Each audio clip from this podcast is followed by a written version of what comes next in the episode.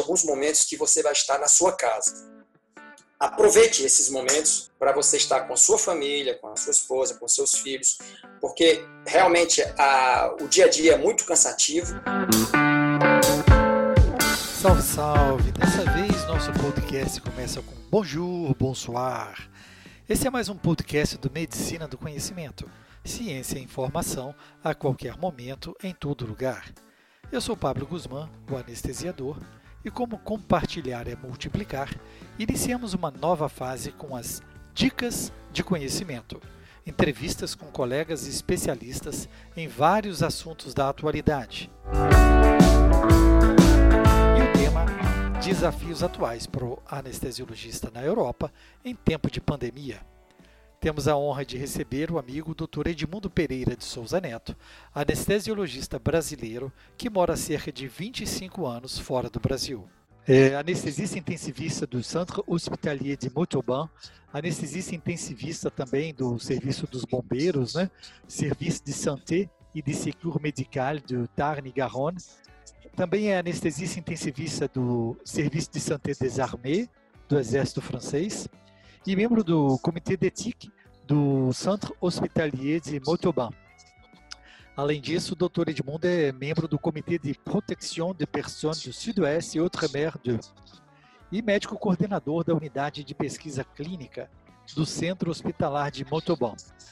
Então, obrigado, Pablo, pelo, pelo convite. Eu me sinto muito honrado. O tema é complexo, porque vai abordar várias temáticas e várias formas de decisões que podem ser disparates de um país para outro, mas o meu intuito é que a gente possa fazer um brainstorming hoje, né? Que o que eu passe, o que eu faça, o que eu diga para você hoje, que nós colocamos em prática aqui na França, possa dar algumas pistas para vocês, porque se eu não me engano, eu acho que vocês devem estar aproximadamente umas duas semanas antes da gente. Então vocês têm um tempo, essas duas semanas, realmente para poder trabalhar um pouco, não ter muitos efeitos nefastos com a progressão da pandemia aí para vocês. Mas muito obrigado pelo convite, é um grande prazer estar aqui contigo.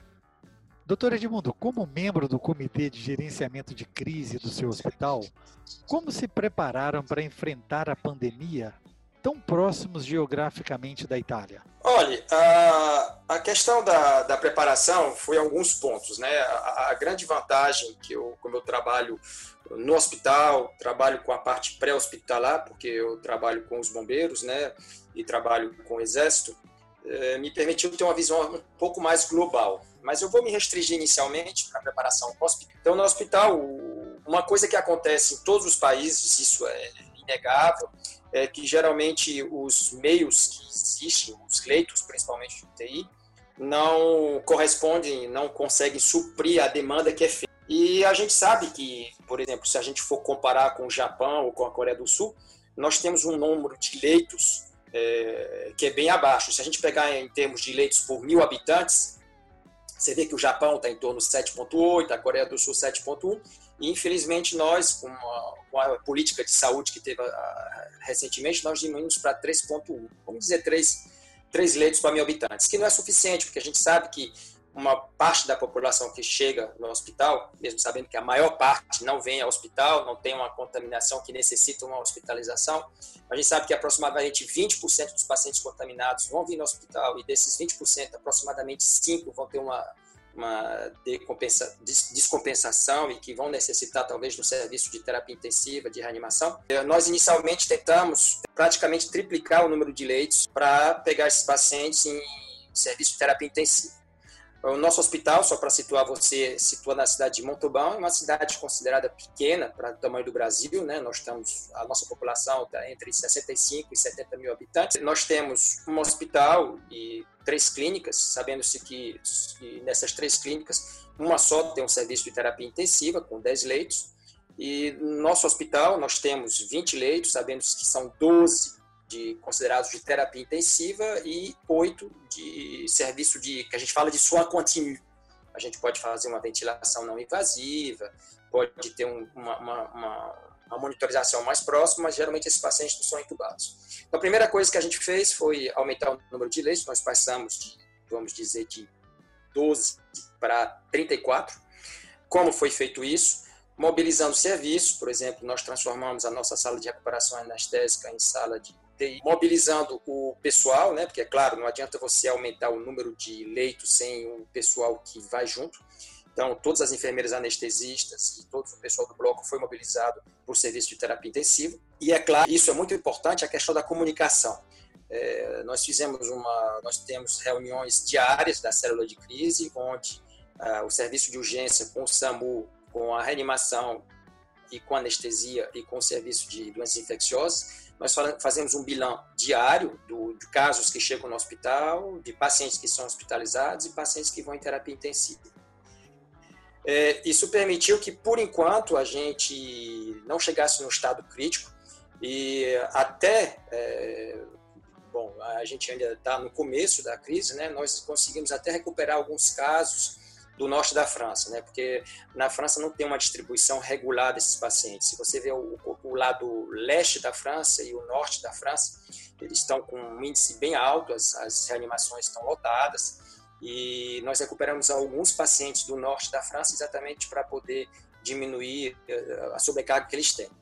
Então, eu vejo como a, a, o fator mais importante nessa gestão de crise é exatamente a programação é, você saber uma, eu sei que é difícil você ter uma, uma certeza, mas ter uma ideia de quantos pacientes é, provavelmente vão chegar no seu hospital, quantos você vai poder gerar internamente, se você tiver que transferir para outros hospitais, quais hospitais que você vai transferir e de que forma você vai fazer isso. Eu acho que você deve ter acompanhado que alguns pacientes foram transferidos por TGV no norte da França e os pacientes que foram transferidos para a gente também vieram de trem. Então, mas isso é adaptado à realidade francesa. Provavelmente a brasileira vocês vão ter outro tipo de, de abordagem dos pacientes, outro tipo de organização. É, com relação, por exemplo, às máscaras, é, nós inicialmente sabíamos que se a gente colocasse a máscara, a máscara de proteção máxima, que a gente fala aqui, a FPP2, né, que é a N95 de vocês, para todas as pessoas, a gente não poderia suprir com a demanda. Então, inicialmente, nós é, colocamos as máscaras de segurança máximas para os serviços de risco, ou seja, reanimação, anestesia, é, obstetrícia e urgência, e todos os outros é, usavam máscara cirúrgica. Né? Então, são coisas que tem que você tem que passar de uma forma clara para todos os, os, os níveis a nível do hospital, para que, primeiro, o, a linguagem seja acessível a todo mundo e que todos possam participar e agir de, de forma correta. E a palavra, na verdade, principal é organização, é se preparar para o imprevisto, né? Esse é o grande desafio nosso também porque em alguns pontos, como o país é, é, realmente continental, em alguns pontos nós temos estados com altíssimo índice, com uma busca de leitos hospitalares intensa, e em outros locais do país isso ainda não chegou. Então, talvez isso seja uma oportunidade também de aprendizado nessas áreas onde temos uma procura intensa por pacientes críticos né, das, dos leitos de terapia intensiva e aprender com vocês aí essa questão dessa organização. Mesmo numa cidade tão pequena, nos parece tão bem organizada, né? Não, outra questão com relação a essa organização, que eu não entrei muito em detalhe, com a questão da gestão. Nós decidimos, e provavelmente é o que vocês fazem aí, que toda a gestão inicial dos pacientes ela é feita pelo SAMU, que é o 15, né? E pelos bombeiros, que é o 18, porque nós temos uma regulação comum entre os dois. Ou seja, é, nós orientamos toda a sociedade, pelos meios pela escrita, internet, é, televisiva, que o paciente tinha uma sintomatologia, ele ligasse para o 15 e era o 15 que determinava o que seria feito, ou se o paciente viria para o hospital ou não para o hospital, ou se nós destacaríamos uma equipe para ir diretamente no, no, na casa do paciente. Por quê?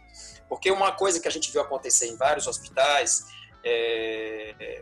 estou é, pegando o problema já um pouco a, em cima, porque a primeira coisa é que se você tem um afluxo massivo, fica difícil você gerar.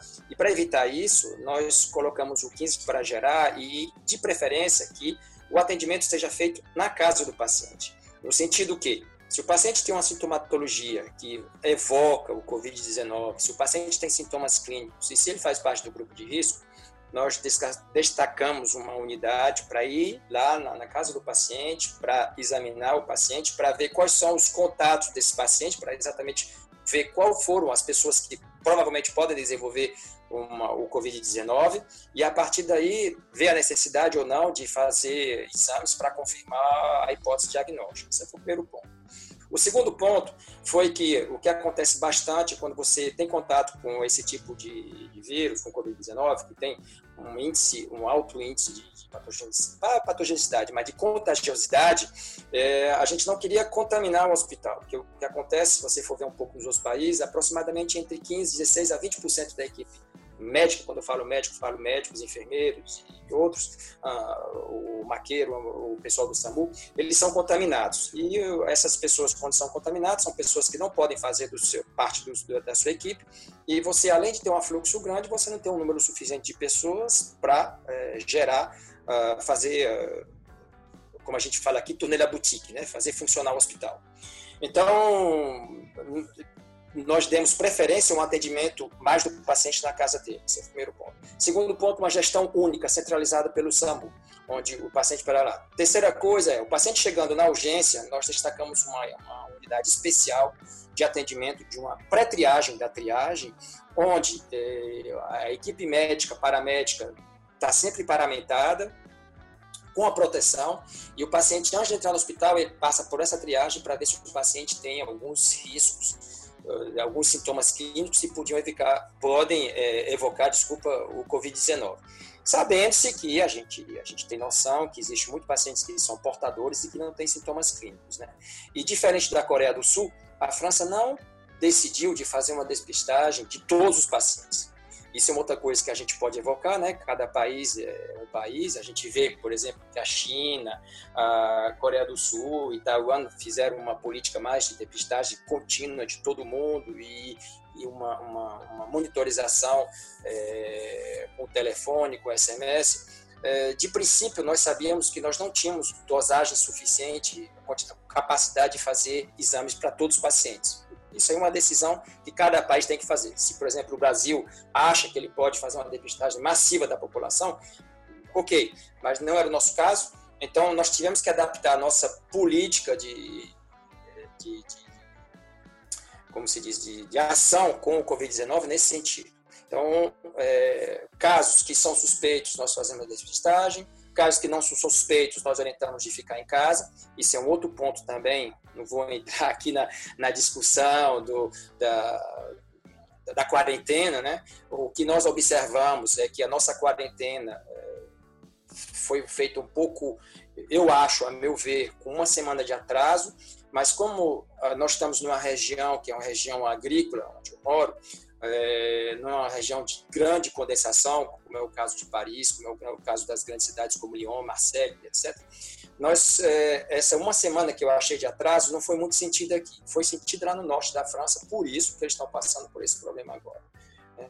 Então, eu acho que é muito interessante a questão da organização, a questão da comunicação e a questão de adaptação, porque cada dia é um dia diferente é, você vai ver que, de, de, acordo com a chegada dos pacientes, é, a gestão que esses pacientes são feitos a nível hospitalar, vocês podem é, inicialmente tomar uma medida, essa medida, essa medida ser mudada no, decorrer do dia. Nós tivemos que mudar algumas medidas com relação à monitorização dos nossos pacientes, até mesmo, por exemplo, quando se tem uma parada cardiorrespiratória em nível pré-hospitalar, algumas medidas foram mudadas pelo atendimento pelos bombeiros, por exemplo. Então, tudo isso é, é uma questão de organização que é, tem que ser feita com antecedência, porque no momento da crise, no momento que os pacientes chegam, no momento que você está saturado, esse é o pior momento para tomar decisões importantes. E sobre a formação do anestesiologista europeu e do brasileiro, o europeu ele compreende anestesia e medicina intensiva. Né? Como tem sido a jornada de trabalho e qual a importância do médico anestesiologista nessa nova rotina na Europa e na sua região? Olha, exatamente como você falou, aqui na, na França nós temos uma formação de cinco anos, né? Desses cinco anos, eu falo para a residência de anestesia e terapia intensiva, desses cinco anos nós temos é, a formação realmente de anestesia e terapia intensiva. A grande vantagem dessa formação é que, a meu ver, a gente tem uma visão do paciente como um todo. É, como um todo, não só o pré, o peri como o pós hospitalar. E é claro que com essa pandemia, onde a complicação respiratória, de complicação maior se dá a nível respiratório, o fato de eu ser anestesista e gerar esse paciente durante um procedimento cirúrgico, e eu ser intensivista e poder gerar esse paciente também no pós-operatório, que eles tenham sido operados ou não, se não for um pós-operatório, mas o paciente em reanimação, me dá uma capacidade de gestão bem maior do que um médico que tenha só uma noção de reanimação ou de um médico que tenha só a, a, a, noção de anestesia. Aqui também a gente, o anestesista também se ocupa do pré-hospitalar, né? O SAMU, se você for ver uma história do SAMU, do SAMU na França, ele foi fundado, formado mais para os anestesistas. Agora diminuiu um pouco porque está é, tá uma carência muito grande de médico anestesista aqui. Então completou o ciclo, ou seja, nós temos um conhecimento pré-hospitalar, que é o SAMU, que é feito também pelo anestesista, o, o peri-hospitalar, o, peri, o pré-cirúrgico, no caso o paciente cirúrgico, é feito pelo anestesista, e o pós, que seja cirúrgico ou não, é feito pelo anestesista. Então, eu acho que isso nos favorece uma visão bem global e isso foi de suma importância na gestão dessa crise. Por quê? Mesmo que a maior parte dos nossos pacientes não sejam cirúrgicos, são pacientes que desenvolvem patologias principalmente respiratórias e que vêm por uma decompensação respiratória, pela vivência de reanimação, eu posso ter uma, uma noção de, de gestão é, desse paciente bem maior. Isso é o primeiro ponto. O segundo ponto, como eu faço, o segundo ponto, como eu faço nós temos uma noção também de pré-hospitalar, de acidentes, às vezes com muitas vítimas, é, mesmo que não seja proporcionalmente uma pandemia, um sistema de, de plano plano branco que a gente fala aqui, né, que é quando tem uma calamidade pública, e já você é mais ou menos habituado a gerar várias urgências ao mesmo tempo. Às vezes você com o SAMU, você vai pegar um acidente de um ônibus ou de um carro com um caminhão, onde você tem quatro, cinco vítimas vai ter que existir uma certa priorização, vai ter que existir uma certa, eh, que a gente fala aqui de celeridade, né, uma certa rapidez, como você vai gerar esses pacientes, e de certa forma uma certa destreza também, né? Porque se você perde muito tempo em equipar um paciente, você tem os outros três, quatro que estão, não estão sendo bem atendidos, vão entrar naquela famosa golden hour, né? Então todas essas noções que é, no, é o nosso dia a dia me serve bastante na gestão desses pacientes. Então, eu acho que foi uma grande chance para mim estar tá trabalhando aqui na França, mas eu sei também que, como você, por exemplo, que você tem uma formação de anestesista, intensivista, eu acho que essa formação é essencial, não só do nosso dia a dia, mas também na gestão de, de, pacientes críticos, de situações de crise como essa que a gente está passando atualmente. Eu não posso deixar de falar que a formação do Dr. Edmundo começou aqui no Brasil, né?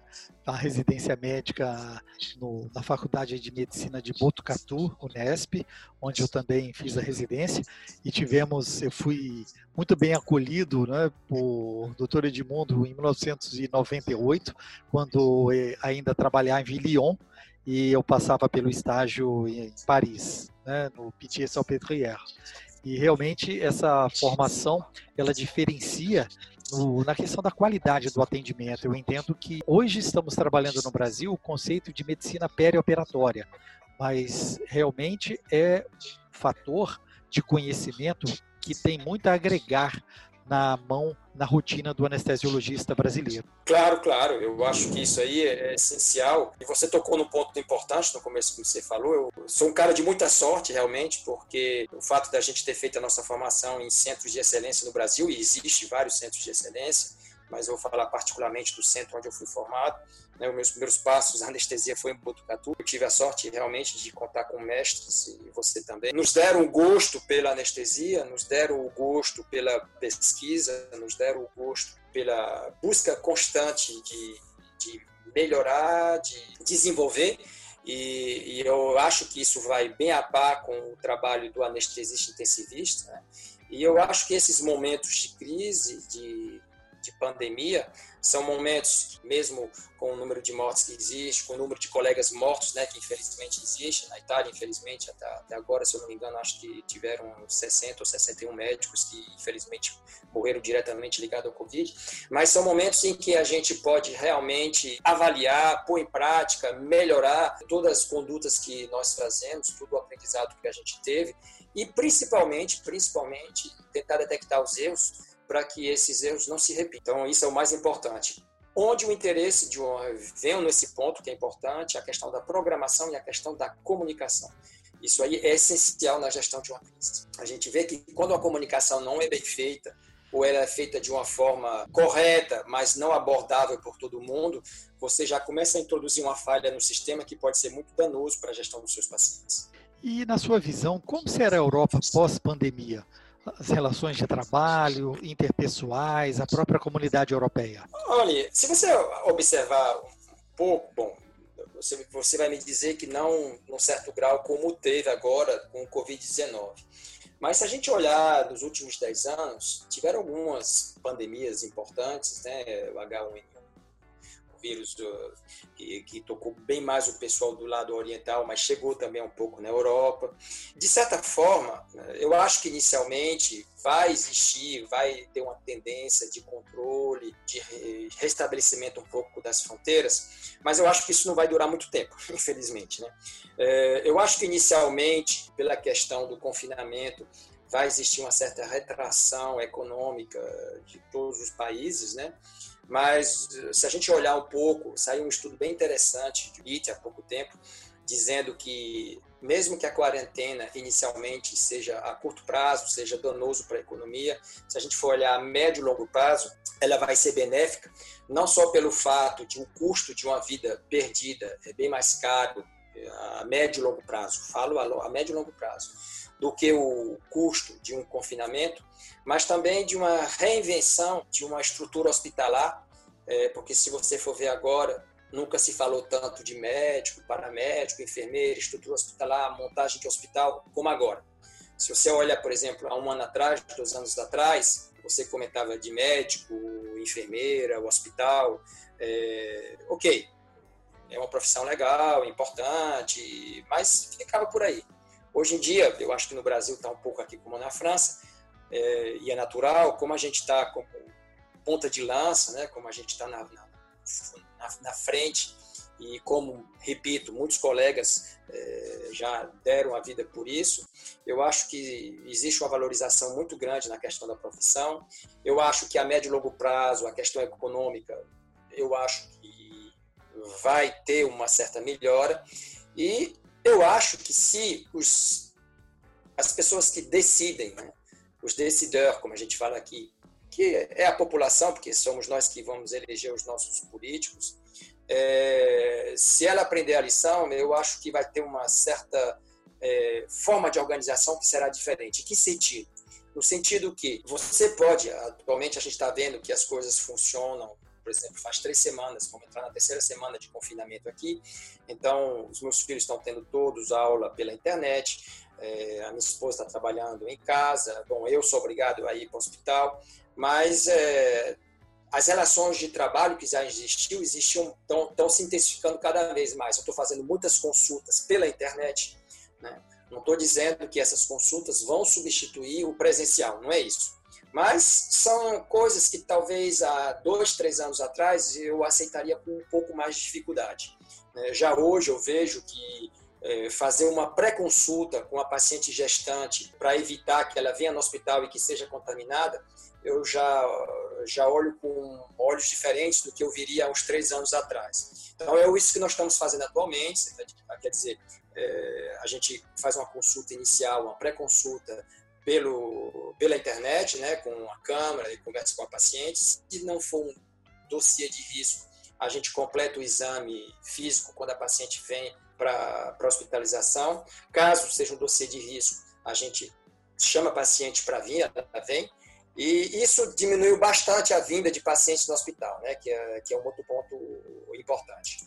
Agora, com relação é, ao turismo, eu acho que o turismo inicialmente hum, diminuiu, é claro, isso vai diminuir, Mas eu acho que daqui a seis, um ano, dois anos, eu acho que isso vai passar, as pessoas vão, vão recomeçar a viajar, até mesmo porque o confinamento, depois de algum tempo que você fica em casa, a primeira coisa que você quer é sair, é mudar de ares. Né? Com relação à comunidade europeia, é, bom, por enquanto, cada um está tentando, na sua casa, regularizar um pouco a situação. Infelizmente, a Itália não teve muita ajuda da Alemanha nem da França, porque a Alemanha e a França estão passando pelo mesmo problema. Mas o que eu acho é que, mesmo que a gente não, pôs, não, não, não tenha podido se ajudar de uma forma mais intensa, eu acho que a comunidade europeia está tendo uma, uma função importante em cada país, no sentido de discussão, no sentido de ver o que está sendo feito no outro e poder aplicar ou não. E, de certa forma, a comunidade europeia já liberou uma boa quantidade de verbas para os países que estão sendo mais é, é, é, penalizados atualmente, que é a Espanha e a Itália. Você vê, tem vários casos aqui na França, na Alemanha, em Portugal, mas, por enquanto, os países mais penalizados atualmente são a Itália e a Espanha. A comunidade europeia, eu acho que é, está mostrando que tem uma certa importância. Eu acho que no lado médico, como eu falei, eu acho que existe uma valorização. Com relação ao turismo, eu acho que daqui a alguns, alguns meses, é, eu acho que ele vai voltar normalmente. As relações interpessoais, inter, interpessoais, eu acho que vai no sentido que é, a gente vê a importância de abraçar alguém, de, de a mão, como a gente fala aqui, né, de dar um aperto de mão, mas que também a gente pode usar de uma forma mais intensa a, a, informática, ela tem a sua, sua utilidade, e a comunidade europeia, porque juntos a gente vai bem mais longe de uma forma bem mais eficaz. É, gostaria de agradecer imensamente o doutor Edmundo Souza Neto, é, com, mesmo com fuso horário de mais cinco horas do Brasil para o seu território francês, se disponibilizou a passar essas informações e queria agora o seu recado final para os colegas anestesiologistas brasileiros. Esse recado é o recado que eu uso para todo mundo, mas eu acho que é importante. Nesse período de confinamento, existem alguns momentos que você vai estar na sua casa. Aproveite esses momentos, eu acho isso essencial para você estar com a sua família, com a sua esposa, com seus filhos, porque realmente a, o dia a dia é muito cansativo. Nós temos uma jornada de trabalho que é bem eh, cansativa, intensa, com pacientes que são graves, e você tem que ter um momento para você, um momento para você e um momento para sua família. Então aproveite esses momentos. O confinamento em si pode não ser muito bom, mas você tem que pegar desse mal um bem maior. Então aproveite para que a gente use uma expressão aqui, se ressurçar, é, você para quando no outro dia você possa ir para a batalha de uma forma mais eficaz. E não esqueça, comunicação, planejamento. Isso é a chave para que, a, que as, as suas medidas, o seu hospital e a sua é, para que a sua rotina de trabalho, para que a sua assistência com relação ao paciente possa dar certo. Escute a rádio web Medicina do Conhecimento pelo link www.medicinadoconhecimento.com.br. Escolha a sua plataforma e ouça mais podcasts. Siga pelo Spotify, iTunes, SoundCloud e YouTube. Na Medicina do Conhecimento, você escolhe o player da sua preferência. É muito importante seu feedback. Compartilhe nas suas redes e deixe seu like. Isso aumenta a divulgação do projeto. Além disso, você pode entrar em contato conosco e sugerir o próximo tema. Fique ligado nas redes sociais: Twitter, Facebook e Instagram Medicina do Conhecimento. Afinal, compartilhar é multiplicar.